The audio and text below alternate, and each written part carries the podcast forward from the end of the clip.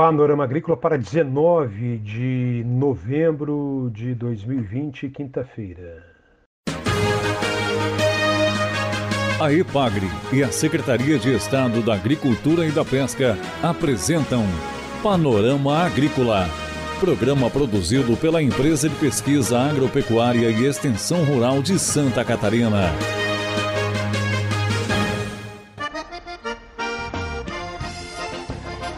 Quinta-feira de lua nova, este é o Panorama Agrícola de 19 de novembro para você, amigo ouvinte. Na mesa de som está o Eduardo Maier, a apresentação do programa é de Mauro Moirer e o ditado de hoje é o seguinte: Nunca foi um bom amigo quem por pouco quebrou a amizade. Nesta quinta-feira você ouve aqui no Panorama Agrícola uma entrevista sobre métodos para bananal orgânico com baixo índice de cigatoca. Acompanhe também informações sobre a pesquisa de melhoramento genético da tilápia. Ouça o Panorama Agrícola na internet no site da Ipagre, em SoundCloud Panorama Agrícola, no Spotify e também no aplicativo Epagre Mob.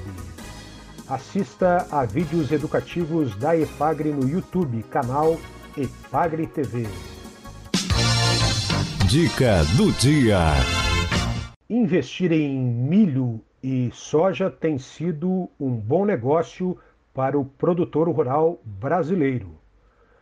Em um mês, de outubro a novembro, a valorização da saca do milho chegou a 8% e a valorização da soja passou dos 8%, chegando a 8,5%.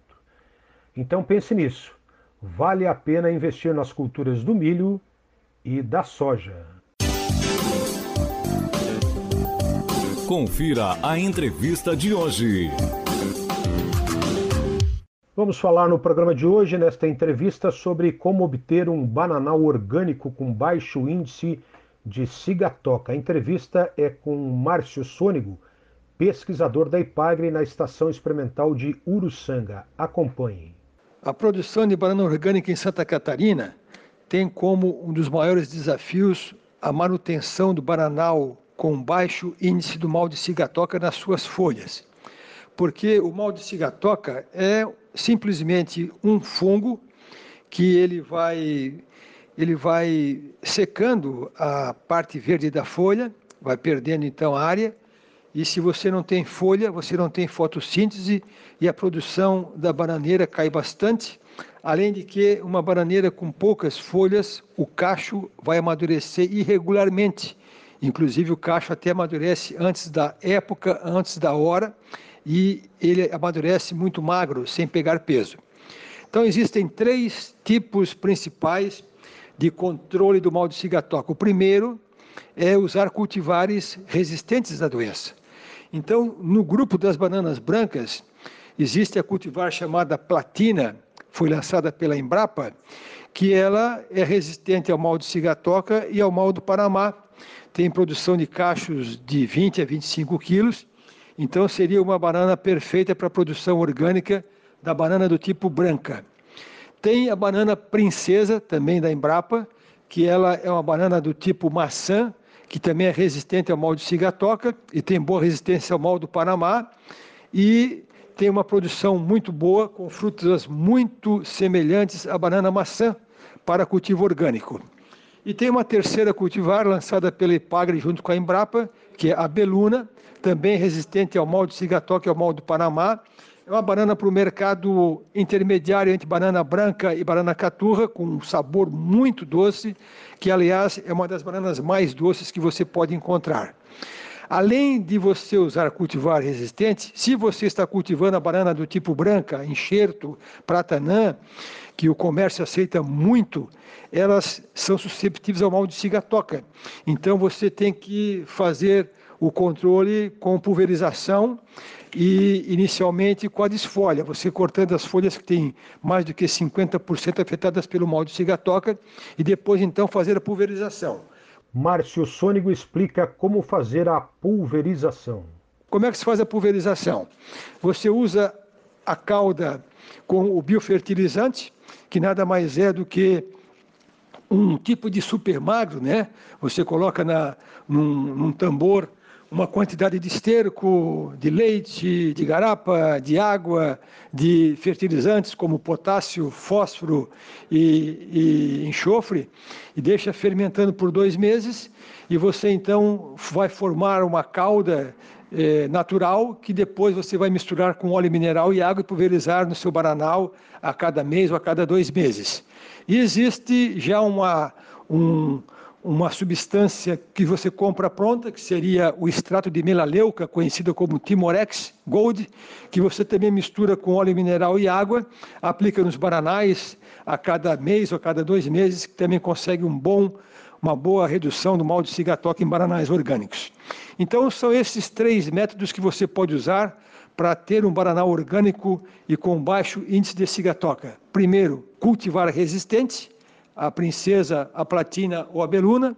Segundo, a pulverização com a cauda usando o biofertilizante que você pode preparar na propriedade, que a Ipagre tem já um folder é, mostrando como se faz esse tipo de mistura. E o terceiro método, então, seria você usar o Timorex Gold, que é o extrato da planta melaleuca com óleo mineral e água. Assim, você conseguirá uma, um baixo índice de cigatoca no seu banana orgânico e vai conseguir então colher cachos com um bom peso, frutas bem cheias, com uma boa cor, bem aceitas pelo mercado.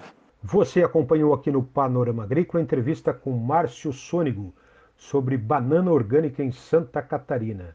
Márcio Sônigo é pesquisador da Ipagre em Uruçanga, sul do estado. Aquanegócios.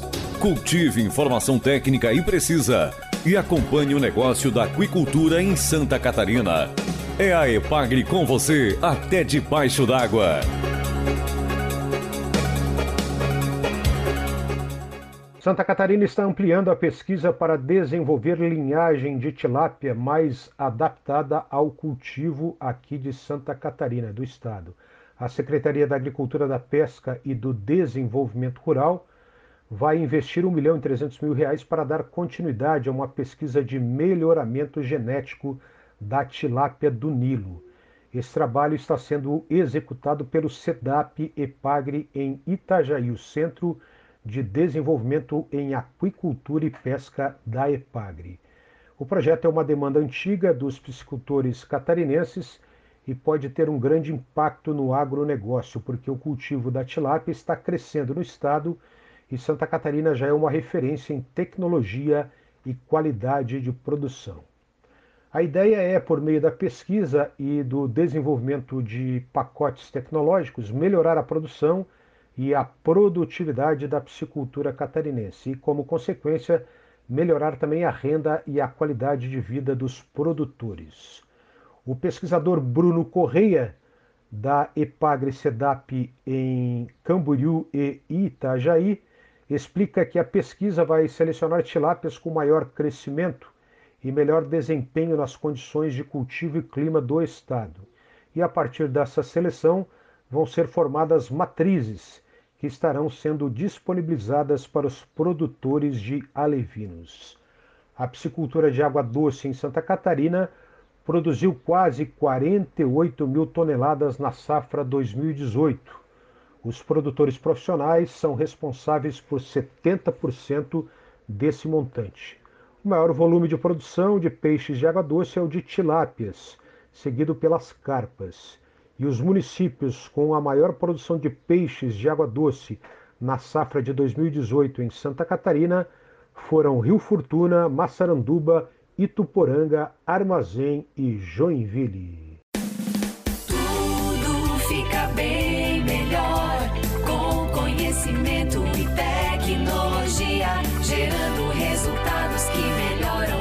Dia a dia. Sustentabilidade é qualidade de vida.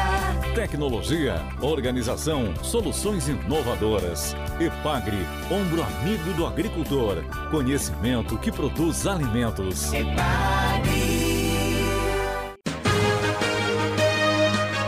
A EPAGRE e a Secretaria de Estado da Agricultura e da Pesca apresentaram Panorama Agrícola, programa produzido pela Empresa de Pesquisa Agropecuária e Extensão Rural de Santa Catarina.